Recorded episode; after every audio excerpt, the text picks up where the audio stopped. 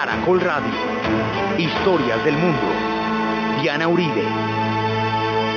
Buenas, les invitamos a los oyentes de Caracol que quieran ponerse en contacto con los programas, llamar al 245-9706, 245-9706 o escribir al email de arroba hotmail.com, arroba hotmail.com.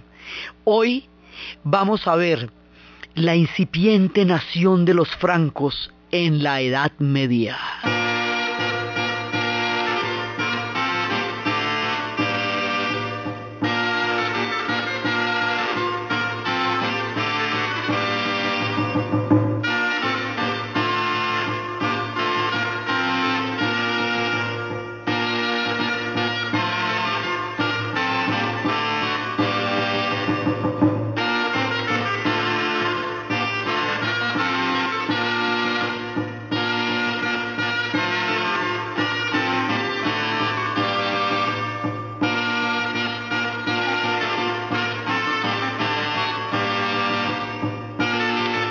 Pasada estábamos viendo cómo los galos habían poblado la temprana nación que después, muchos siglos después llamaríamos Francia, como eran los celtas. Antes de existir las naciones, existían los pueblos y los pueblos eran los antepasados de lo que después serían los países europeos.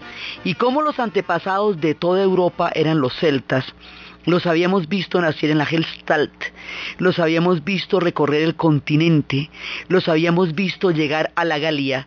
Y habíamos visto cómo los galos son los celtas franceses. Y cómo después quedarían totalmente romanizados, mientras que en el norte, ya en las islas británicas, en lo que es Escocia, Irlanda y Gales, quedarían en un estado mucho más parecido a su composición original, porque los romanos habían llegado hasta un punto que era la muralla de Adriano, de ahí en adelante no habían pasado, razón por la cual nosotros identificamos a los celtas mucho más con los ingleses, escoceses, irlandeses y galeses que con los franceses, pero que igualmente los franceses son celtas. Y también una parte de los españoles eran eran celtíberos, celtas ibéricos. Entonces habíamos visto cómo estos celtas, estos galos, van a ser conquistados por los romanos. Ellos en principio habían sido unos guerreros gigantescos, maravillosos, los famosos guerreros desnudos, que en su época de apogeo habían alcanzado a llegar hasta Grecia y hasta Roma y habían hecho temblar a la Roma temprana. Más adelante, cuando Roma se constituya en un gigantesco, en una gran civilización, va a terminar sometiendo a los altas, a los galos, a toda la gente de Bélgica y de Francia de una manera brutal. Y habíamos visto cómo esta dominación fue a sangre y fuego, cómo esta dominación le dio a Julio César el aval y toda la, fuerza histórica para cruzar el Rubicón, para llegar a Roma con sus legiones, cosa que estaba totalmente prohibida, para cambiar la república por el imperio para constituirse en el primer emperador y hacer de la palabra César un sinónimo de poder. Entonces habíamos visto cómo él había hecho toda esta vuelta, cómo los va a someter y cómo al someterlos va a haber una pequeña aldea gala que va a resistir durante mucho tiempo, durante 250 años, la dominación de los romanos, y esa pequeña aldea gala era la que se había quedado inmortalizada en una tira cómica que resulta siendo un tratado profundo sobre el carácter de los pueblos europeos que se llama Asterix y Obelix, escrita por Goscinny, dibujada por Uderzo, y que inmortaliza el carácter temprano y el sello de nacionalidad e identidad de los galos, y cómo de aquí en adelante siempre nos vamos a referir a los franceses como galos en su sentido original, ellos se llaman a sí mismos galos, sus cigarrillos son galois, y entonces siempre que estamos hablando de los galos estamos hablando de los tempranos celtas franceses, también habíamos visto la mayor cantidad de información que nosotros tenemos sobre los celtas es lo que dijeron de ellos los romanos, porque los celtas no tenían escritura. Entonces era lo que los romanos decían de ellos y las tradiciones orales que han venido filtrándose y heredándose por los caminos de los, de los grandes cantantes y bardos que los celtas eran en sus tiempos y en esas noches de frío donde contaban historias. Entonces, estos celtas eventualmente van a terminar romanizados. y ahí hay un pueblo original. La Roma va a durar cuatro siglos, del siglo segundo antes de Cristo al siglo cuarto después de Cristo. Al lado de Roma, en las, digamos, en las orillas del imperio, hay una gran cantidad de pueblos, de pueblos nórdicos, que vamos a llamarlos germanos. Esos pueblos germanos tienen muchísimas divisiones. Esos pueblos germanos son muchos, son godos, ostrogodos, visigodos, son muchos, muchos alamanes, muchos. Una rama específica de esos pueblos germanos se van a llamar los francos. Esos francos se van a ir asentando, asentando, asentando en el imperio romano, hasta que cuando ya cae el imperio, los germanos, que habían hecho una política de filtración paulatina en el mundo de los romanos, van a entrar de lleno en lo que antes fue Roma, cuando Roma vaya a caer. Entonces, el mundo de los europeos después se convertirá en el mundo de los reinos germanos. Y esta parte de nuestra geografía donde estamos contando la historia se convertirá en el mundo de los reinos francos. Entonces, esos reinos francos, que son parte de los germanos, van a llegar allá y van a constituirse sobre el cascarón de lo que fue Roma. Entonces, Roma va a caer cuando vuelan el acueducto. Ya cuando vuelan el acueducto Roma es inviable. Eso sin agua ya no va a poder existir. Entonces ya todas las tribus se van a ir apoderando de Roma. El caos, el despelote que va a producir la caída del imperio romano va a hacer que todo aquello que Roma mantenía como estructura se vaya a fragmentar. Como los romanos eran un imperio de ingenieros, entonces, al no estar las legiones haciendo toda la construcción de los caminos, todos los caminos conducen a Roma, porque Roma había hecho todas las carreteras y los caminos para que le llegaran allá, así de simple. cuando ya no hay más ingenieros, los caminos se van rompiendo y se van haciendo intransitables, a punta de no poder mantenerlos. Se va a aislar la comunicación física por caminos de un lado al otro de la Europa se va a fragmentar todo el conocimiento que antes estaba en todas las calles y en las librerías y en el mundo romano y va a quedar metido en las abadías. Entonces, hay otro elemento que se va a que va a ser importantísimo acá y es la llegada del cristianismo. Los cristianos originalmente eran un pequeño eh, poder dentro del imperio romano los cristianos en las épocas de las catacumbas llevaban un mensaje que era el mensaje de la igualdad en un mundo de esclavos y eso tenía una fuerza muy grande. Entonces, al principio son un pequeño poder dentro del imperio. Con el tiempo se van a convertir en un poder paralelo al imperio romano. Y cuando el imperio romano entre en decadencia, Roma se va a cristianizar. Cuando se cristianiza, y después empieza la decadencia, siendo el mundo romano el más magnífico, el más poderoso de los reinos materiales que los pueblos de su época habían visto en ese lado del mundo. Ahora lo veían caer. Si Roma caía, quería decir que todo imperio material estaba condenado a la decadencia tarde o temprano. Los únicos que estaban en capacidad de dar una alternativa valorativa al mundo que caía eran los cristianos, que para entonces habían desarrollado un poder paulatino pero muy grande a través de, de los monjes que son los que se fueron apoderando del conocimiento de toda la antigüedad. Entonces en un momento dado, esta antigua Roma, que fue otrora la Roma imperial, lentamente se va a volver una Roma cristiana y cuando se fragmente, van a ser esos sacerdotes los que van a tener los vestigios de todo el conocimiento que conoció la antigüedad del mundo grecorromano. Por eso ese conocimiento se va a mantener en las abadías.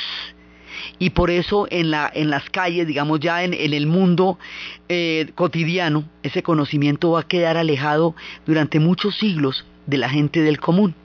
Entonces, a ese periodo en el cual se fragmenta el imperio romano, hasta el momento en que, eh, en que ya terminan esos once siglos, que sucedieron entre el momento en que cae el Imperio Romano y el momento en que va a llegar el fenómeno conocido como el Renacimiento, ya hacia el siglo XV y XVI. Toda esa época de fragmentación de poderes, toda esa época de reinos, eh, de pequeños reinos atomizados con, con poderes locales, toda esa época de disputas por una supremacía de un reino con otro, en que desaparece la moneda, en que desaparecen las ciudades, los fenómenos de la urbe empiezan a, fragmentarse porque las condiciones infraestructurales que permiten el surgimiento de las ciudades han desaparecido desde el momento en que volaron el acueducto y empezaron a bajar las tribus sobre Roma. Todo eso, a ese periodo, lo vamos a conocer en la historia con el nombre de la Edad Media.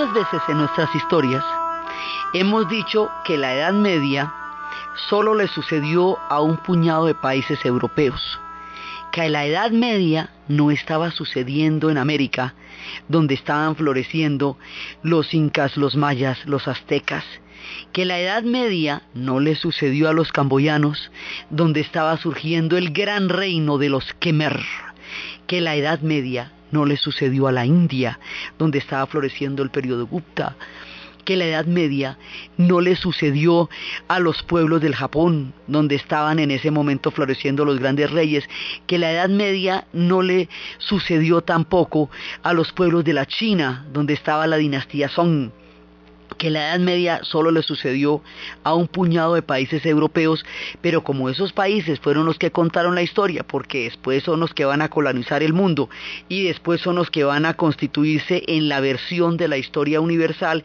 quedó como que todo el mundo estuviera en el medioevo cuando solo ellos estaban. Bueno, pues este es uno de los que sí le pasó. Aquí sí hubo Edad Media, en el sentido riguroso de la palabra, lo que va a ser Francia en el futuro, Alemania, Italia, Inglaterra. Esos pueblos son el núcleo de lo que en la historia universal se conoce como Edad Media, que solo les pasa a ellos. Media entre qué y qué. Media entre la antigüedad greco-romana y el resurgimiento de ese mundo que se llama el Renacimiento media entre estos siglos, del siglo VIII en que llegaron los griegos, al segundo en que aparecieron los romanos, al cuarto después de Cristo en que los romanos decaen, hasta el siglo XV y XVI. Ese periodo de tiempo lo vamos a llamar la Edad Media. Ese periodo de tiempo es bastante incomprendido en la historia porque como nos vamos a referir a él en la escritura de los textos de historia es a partir de la mirada de la ilustración y a partir de la mirada de la idea de progreso, pues la Edad Media se nos va a aparecer habitualmente como un lugar común, como una época de superstición, de encantamiento, de superchería, de misticismo, digamos, se le va a considerar como una especie de atraso, de tiempo que se perdió, como que haber perdido la platica. Pero realmente hoy por hoy los historiadores están revisando los valores y el mundo medieval y se están dando cuenta que eso era otra cosmovisión, no necesariamente más atrasada, sino diferente. Tanto que hoy la palabra medieval es como una palabra peyorativa, eso, es como del medioevo, eso como para decir, mejor dicho, no, no, no, eso era el mero monte, pues. Pero hoy se revisa, se ve con otros ojos, porque es en la Edad Media donde se incuba Occidente poco a poco, de manera menos espectacular, como sería la premier del Renacimiento, ¿sí? o, menos rimbombante como sería la ilustración, o menos cinematográfica como sería la Revolución Francesa, pero ahí se incuban un montón de cositas sin las cuales Occidente sería incomprensible. Ese periodo de la historia tiene uno de sus epicentros más importantes en la nación que hoy nos ocupa, en la futura Francia, porque es el reino de los francos el que va a heredar ese mundo y el que lo va a representar. Francia es protagonista principalísima de toda la era medieval. ¿Por qué? Porque resulta que hay un montón de pueblos, hermanos, el cristianismo se está empezando a forjar como doctrina. O sea, ya encargados de lleno del mundo que otrora fue Roma, hay que empezar a ponerse serios, elaborar una doctrina, una institucionalidad, un poder real, grandote, sobre esta vida y sobre la otra, sobre la vida y sobre la muerte, sobre la cotidianidad y sobre la salvación. Todo esto porque quedó el mundo de ellos, en manos de ellos quedó la historia, ¿ve? Entonces tienen que ponerse a ver cómo la van a organizar. Para organizarla, van a organizar una doctrina que vaya a ser un dogma. O sea, ¿qué significa ser católico? ¿Por qué es importante eso? Porque es que había muchas interpretaciones. Había unas interpretaciones que eran de los arrianos, otras interpretaciones que eran de los dulcinos, otras interpretaciones que eran de los ortodoxos, que con el tiempo van a crear un abismo insalvable, un cisma, una división profunda entre las iglesias de Oriente y Occidente. Entonces aquí se va a formar una sola línea y esa sola línea es la que se va a volver un dogma y el que esté en esa línea llaman católico y el que no después lo van a llamar hereje. La mayoría de las discusiones se van a hacer en torno a la figura de Jesús, a su carácter humano, a su carácter divino. Los orientales tienden a reforzar el carácter divino porque tienen toda la influencia de Persia y de Egipto, mientras que en Occidente se refuerza más el carácter humano entonces, en eso hay una cantidad de discusiones de muchísimos matices y altísima complejidad, pero que es la que determina quién está de un lado y quién está del otro. La mayoría de los pueblos hermanos van a ser pueblos de la corriente del arrianismo, que fue la que en ese momento tuvo más, digamos, más difusión entre los hermanos. Pero la gente que está viviendo acá, en estos reinos, es gente del antiguo imperio romano. Esa gente del antiguo imperio romano es católica, porque es ese imperio cristianizado en el cual ellos están viviendo, aunque ya no exista la Roma imperial, sino un mundo diferente que se va formando. Hay un rey que es muy importante, que es el rey, y estos finalmente van a van a terminar siendo aliados de Roma. Hay un rey que se llama Clodoveo. Clodoveo en una batalla contra los alamanes que era uno de los pueblos germánicos llamados en el futuro Alemania. Contra los alamanes, él dijo, mejor dicho, que si les iba bien en esa batalla, que eso él se volvía católico. Y ganaron la batalla y él y tres mil de sus hombres se bautizaron en el año del 496 después de Cristo evidentemente porque estamos ya en la Edad Media, ¿sí? la antigüedad es la que es antes y la Edad Media es la que es después. Después de Cristo se van a convertir al catolicismo y con eso sellan para siempre por la vía de la religión católica el destino de los francos.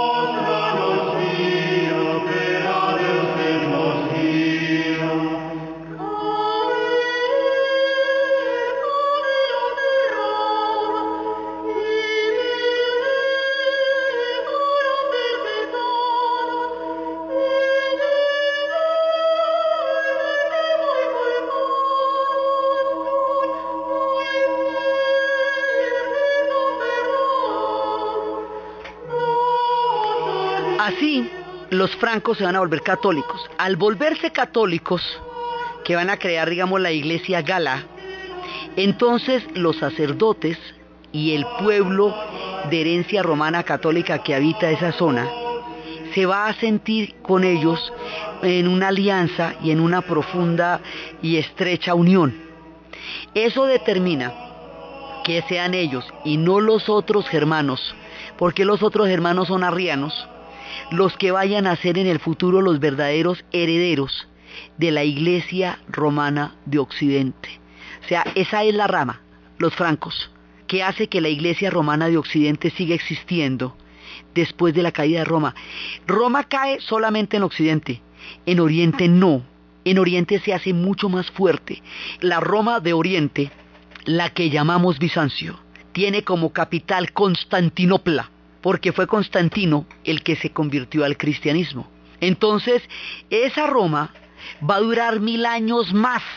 Esa Roma va a forjar la historia del Oriente. En esa Roma no va a caer la moneda, al contrario, va a ser un reino muy rico, no se van a fragmentar las ciudades, al contrario, van a ser ciudades espléndidas. En esa Roma no se va a interrumpir el flujo de conocimiento entre la antigüedad y, los tiempos posteriores porque está directamente en contacto con las fuentes de Egipto, de Persia, de Mesopotamia, de Siria, de Fenicia, todo eso, o sea, todos los reinos orientales van a seguir existiendo y van a quedar contenidos dentro de esta Roma de Oriente que llamamos Constantinopla. Pero resulta que esta Roma, la Roma occidental, la que está cayendo, la que está ahora bajo el reinado de los francos, es la que va a contar las historias en el futuro. Por eso, para nosotros la caída del imperio romano era como si hubiera caído toda la Roma, cayó un pedazo, la de Occidente. La otra se perpetuaría mil años más hasta cuando los turcos se tomaran Constantinopla. Hasta entonces, en 1453, solo entonces caería la Roma de Oriente y empezaría el tiempo de Estambul pero eso va a pasar mucho tiempo. Aquí, mientras tanto, la que cae es esta, la de Occidente, porque es que los bárbaros llegan, los llamados bárbaros llegan es a esta Roma de Occidente y a la otra no. La otra es distinto, tiene una historia totalmente diferente. Entonces, allá es que van a llegar los francos, se van a convertir al catolicismo y van a empezar a reinar y va a haber una dinastía que es una dinastía, se decía, por la antigua creencia bíblica, que los reyes debían los hombres, debían toda su fuerza al pelo largo, como Sansón. Que si se quitaban el pelo, se lo llegaban a cortar, perdían su fuerza, su valor y su poder. Entonces un rey, para hacerlo, no podía nunca cortarse el pelo. A eso lo llamaron los reyes melenudos. Y en el tiempo y en la historia quedaron con el nombre de los reyes merovingios. Esa es la dinastía de los merovingios que eran los de Clovis. Pues tanto que un día más adelante, cuando a una reina, la reina Clotis, la tuvieron, digamos, contra la pared con sus dos hijos, le dijeron que les, les o los mataban o les cortaban el cabello a ras. Y eso hacía que ellos no pudieran ser en el futuro reyes. Entonces ella contestó, pues si me la van a poner de esa manera, que en el futuro no van a ser reyes de una manera o de otra, prefiero que los maten, los prefiero muertos que calvos. Entonces contaban la historia de los merovingios. Con el tiempo los merovingios no van a poder reinar en territorios grandes porque como no hay caminos, entonces los reyes, así sea un rey dinámico y poderoso, realmente no puede recorrer las carreteras porque no hay, los caminos porque no hay. Entonces va a tener que confiar cada vez más en sus poderes locales, va a tener que delegar a otros para que gobiernen en su nombre el reino, y ahí es cuando se van a crear los condes y los duques. Los condes y los duques se van a hacer cada vez más poderosos, porque el rey no puede supervisarlos, porque no hay cómo llegar allá y ellos sí están allá porque juegan de locales. Entonces eso va a hacer que nazca una nueva clase social, que es esa nobleza de condes y de duques, que se van a convertir poco a poco en un poder verdadero. Eso va a hacer que la figura del rey se vaya debilitando lentamente, simplemente porque no tiene el control físico del territorio en el cual ha nacido rey. Entonces va a haber una figura que es como la encargada de todo, que es como el principal de estos delegados del rey, que se llama el mayordomo. Y ese mayordomo, con el, ya con el paso del tiempo, va a ser el origen de lo que hoy son los primeros ministros pero el mayordomo, digamos, es como el encargado, como el principal, como el que está en la jugada. Esos mayordomos, a la hora del té, son los que van a tener el poder. y son los que lo van a ejercer. Y la figura del rey se va a volver cada vez más nominal. Sí tienen la sangre, la realeza, pero no tienen el poder, el poder lo tiene el mayordomo. Los mayordomos van a heredar unos y otros, eh, digamos, esa alcurnia. Es el mayordomo y el hijo del mayordomo es mayordomo y así. Entonces a estos mayordomos los vamos a llamar los pipinos, ¿sí? O los pepinos, como usted quiera, los pipinos. Y con el tiempo esos pipinos van a terminar gobernando hasta el punto tal que ellos van a exigir legitimidad. Entonces hay un momento en que, por un lado, los merovingios tienen una cosa muy importante y es que consignaron las leyes de las antiguas tribus germánicas en un paquete legislativo escrito en latín. A eso lo llamamos las leyes sálicas. Y las leyes sálicas tienen una pequeña, una parte donde dicen que las mujeres no pueden heredar ni tierras, ni pueden heredar, o sea, que no pueden heredar territorios ni reinos. Eso queda consignado muy temprano, pero más adelante va a ser muy importante en la época en que tengan peleas con los ingleses por las dinastías. Van a hacer valer la ley sálica para que no llegue ningún inglés a la corona de ellos. Entonces más adelante, y esa ley sálica en que las mujeres no pueden heredar reino, eso va a durar hasta 1968 del siglo XX porque es en la, una de las cosas que derogará el feminismo en Francia, es el derecho a las herencias. Entonces, eso ya, para eso tendrá que suceder Simón de Beauvoir y cuanta cosa más. Pero es un temita complicado.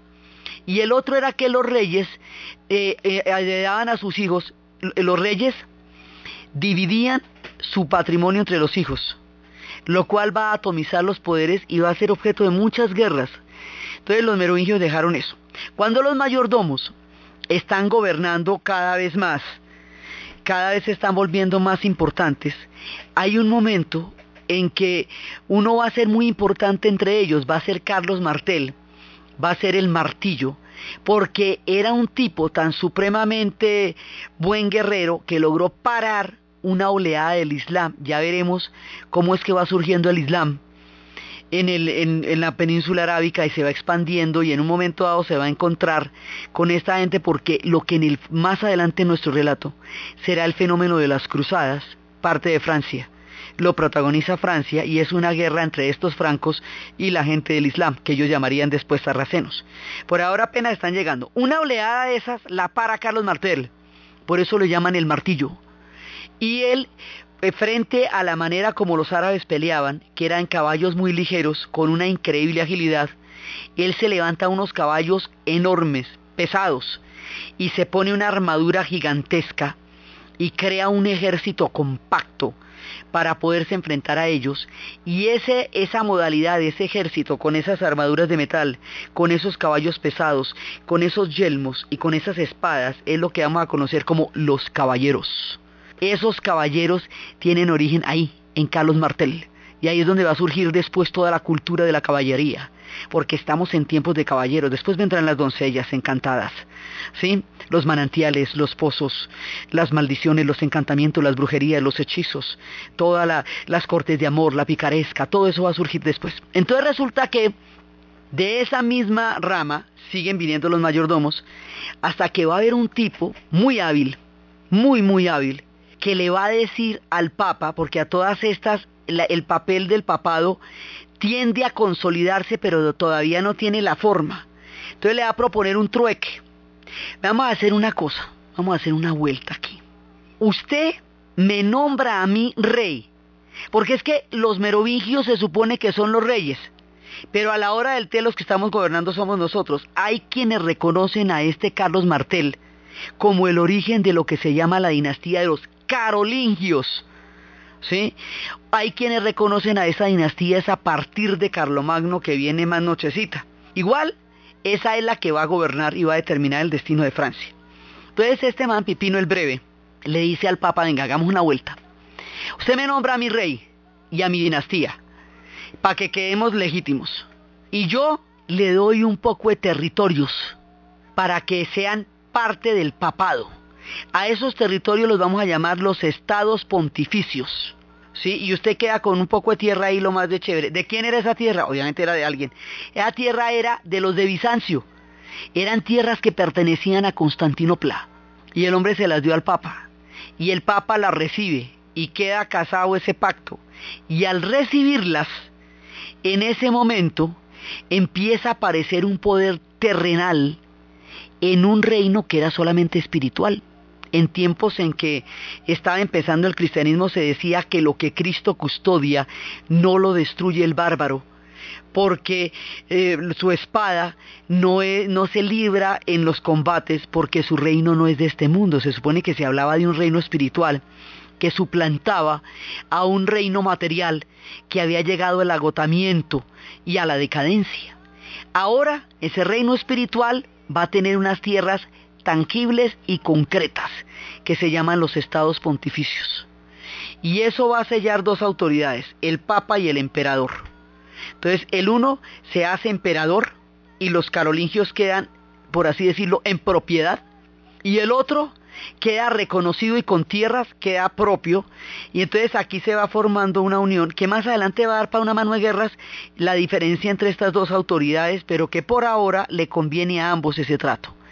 Ese tipo, Pepino el Breve, va a desarrollar el reino enorme y lo va a convertir de un pedacito de reino a un reino gigantesco, gigantesco que va desde el Canal de la Mancha hasta el Mediterráneo el reino de los francos se va a hacer muy grande, muy, muy grande en ese momento. Y tiene dos parchecitos apenas. Uno que es la Aquitania, a quien Carlos Martel sometió. Y otro que es la Bretaña, que fue donde estaban huyendo los bretanos, los británicos del norte, es que, eh, huyendo de los sajones que estaban así también invadiéndolos en la isla.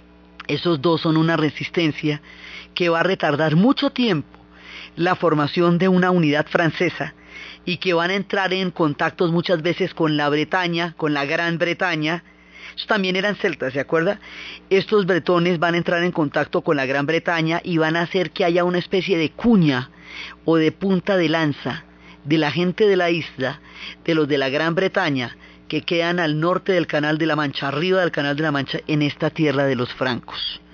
Entonces aquí se van formando estos reinos francos y el hombre va a dejar un reino enorme, pero enorme, o sea, una cosa de verdad importante. Entonces cualquiera diría que por eso, por haberlo hecho, sería reconocido como el más poderoso o el más importante de los tempranos reyes francos, ¿no es cierto? Eso le daría para miniseries, le daría para fuegos artificiales. Pues no, porque a este hombre le va a pasar una cosa muy curiosa. Va a tener un heredero que lo va a ensombrecer totalmente, que casi lo va a dejar en el olvido de lo grande que va a ser su heredero. Él va a tener dos hijos, uno va a morir y el otro va a reinar. ¿Y de qué manera? El mundo lo va a conocer como Carlo Magno.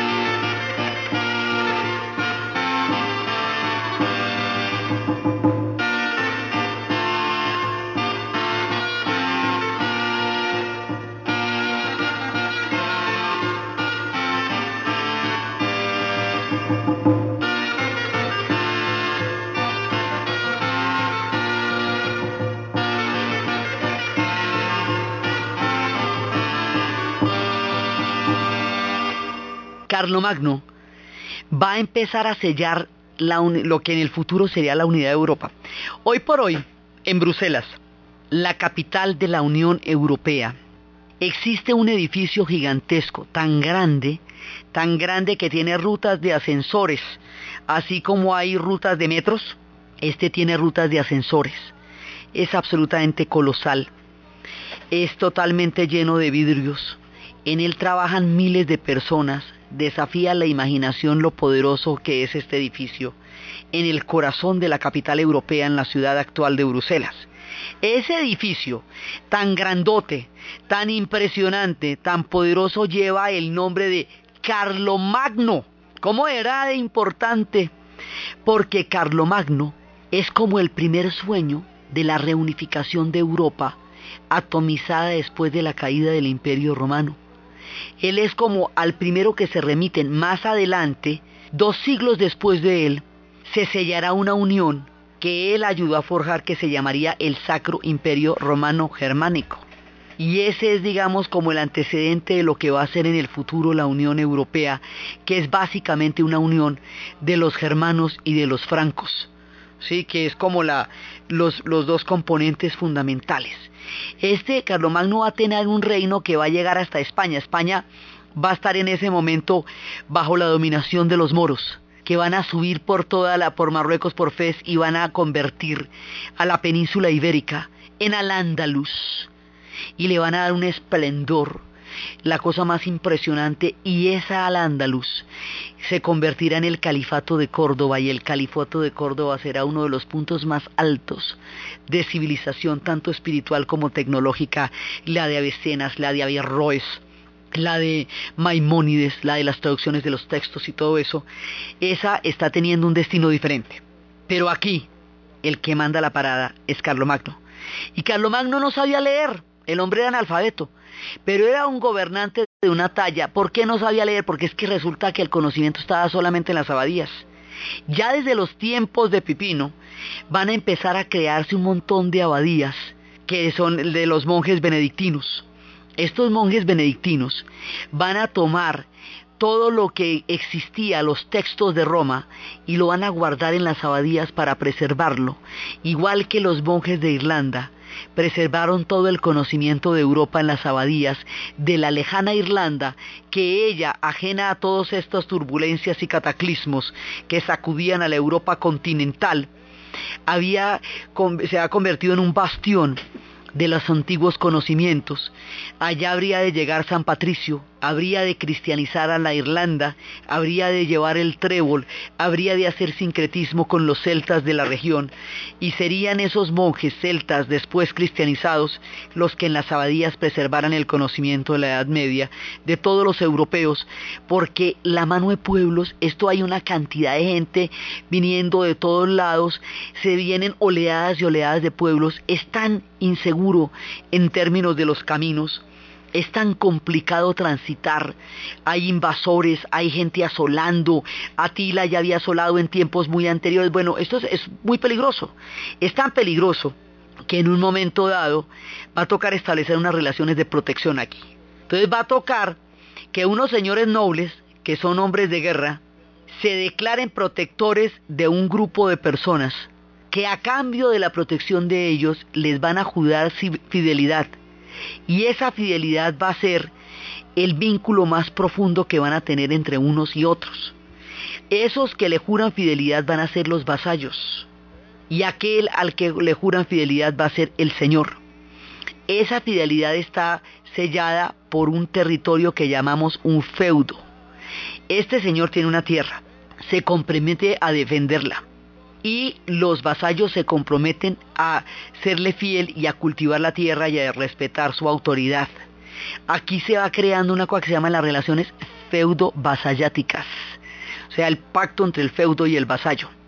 Y dentro del feudo hay unos personajes que son los que trabajan la tierra con un carácter casi casi de esclavos, pero que son parte de ese pacto que llamamos los siervos, los siervos de la gleba. Entonces aquí nos cambia toda la estructura de poder que había tenido Europa durante la época de los romanos, ya no va a haber cónsules, ya no va a haber procónsules, ya no va a haber todas estas institucionalidades que los romanos habían creado, ya nada de eso hay. Ahora lo que hay es señores feudales, y ahora lo que hay es vasallos, y ahora lo que hay es siervos. Esto está mediado por unas relaciones de palabra y de honor que se sellan a través de la espada, que embisten a los caballeros en el nombre de los diferentes santos, en cada región embestían a un caballero. Entonces el mundo va a cambiar completamente el mundo de los europeos, la moneda lentamente desaparece, la tierra va a ser el valor más importante. En algunas partes se creará, se cambiará por una moneda de plata, pero el comercio como tal se va sobre otros ejes y va a desaparecer el mundo del comercio romano hasta que mucho tiempo después vuelvan a aparecer en tiempos ya del renacimiento lo que hace el mercantilismo. Entonces aquí va a desaparecer toda la estructura como estaba y vamos a crear lo que conocemos con el nombre del feudalismo, que es la característica de la economía y la organización social de la Edad Media. Todo esto estaba mediado por la palabra de honor. Una palabra era suficiente. Entonces Carlomagno vive en este mundo y Carlomagno lo que va a hacer es preocuparse muchísimo por tratar de preservar la herencia romana, por transmitir el conocimiento de la antigüedad. Entonces va, bueno, a anexarse territorios, Ravenna y todo eso, y va a empezar a crear eh, una burocracia laica, Carlomagno se va, va a hacer muy posible, a consolidar la formación del credo, él va a fortalecer los ministerios, él va a fortalecer a los misioneros y a los monasterios, y él va a hacer una, una gran concentración en la vida social, cultural, económica. Él va a crear un mundo con una riqueza cultural, lo más eh, que se pudiera en la época dado la fragmentación. Y es la época en que dos siglos antes se ha fundado Saint-Germain-du-Pré. Y van a crear, digamos, muchos de los grandes tesoros de lo que va a ser después Francia se crean en esta época. Entonces, él va a tener como un mundo que va a tener un énfasis espiritual, cultural, físico, clerical, va a ser la nueva Roma, va a tener eh, toda clase de, de, instituciones dentro de lo que era el momento del medioevo. O sea, él es un momento de florecimiento. ¿Por qué se le considera tan importante? Porque habían sido tantos los tiempos de atomización.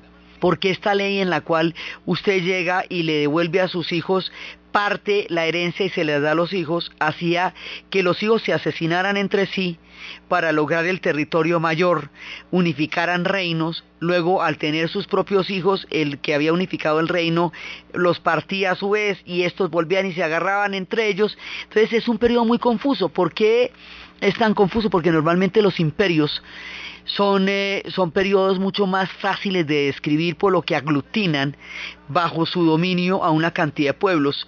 Entonces todo queda más o menos uniforme dentro de una misma sombrilla de la historia. Cuando los imperios se fragmentan, cuando decaen, cuando se rompen los reinos se vuelven pedacitos. Y seguirle la pista a los reinos que se vuelven pedacitos es mucho más difícil que seguirle la pista a los imperios. Entonces por eso esta atomización de reyes hace que sea difícil eh, entender estos procesos, porque son procesos confusos, porque se invaden unos a otros, porque se sacan de un lado, porque se sacan para el otro. Carlomagno vuelve a dar esa sensación de unidad, vuelve a dar esa idea de que es posible reunificar la Europa, que fue una sola durante el Imperio Romano por eso, por todo su aporte cultural, por toda su fuerza y su influencia en el clero, por toda la manera como apoyó las abadías, como apoyó el mundo, como consolidó el mundo de su época. Él es, digamos, uno de esos hombres que hace que todas estas estructuras se fortalezcan. Era un gran, gran, gran estadista. Entonces, por eso se le recuerda como el antepasado de la Unión Europea porque es él, digamos, el que forjó el sueño de una futura Europa unida, que más adelante va a encontrar su camino en la historia mucho tiempo después. Pero el hombre, por más grandioso que fuera, por más sensacional, por más impresionante, no era inmortal. En algún momento se iba a morir.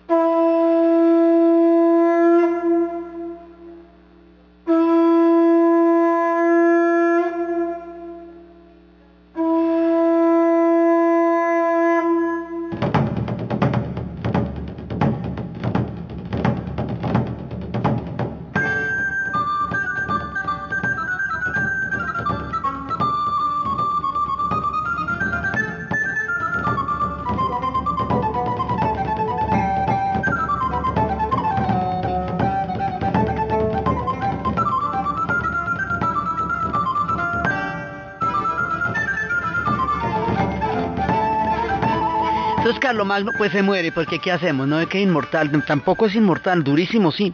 Entonces él va a tener varios hijos y va a volver a hacer el temita este de dividirnos, que eso siempre complica las cosas. Entonces a uno de sus hijos, Luis el Piadoso, le va a dar el imperio franco Al otro, Luis va a tener tres hijos que le sobreviven y los va a dividir también. El segundo hijo se llama Luis el Germánico y a él se le va a dar la parte oriental del país que hoy llamamos Alemania. El tercero se va a llamar Carlos el Calvo, el occidental, que todavía sigue siendo un pedazo de Francia. Y su hijo mayor Lotario se va a quedar con el norte de Italia y con una franja de territorios que queda entre las de los dos hermanos. O sea, le dio el pedacito de en medio. A esa franja, porque como es la franja que le dieron a Lotario, se va a llamar la franja lotaringia, porque es la de Lot, que viene del reino de Lotario.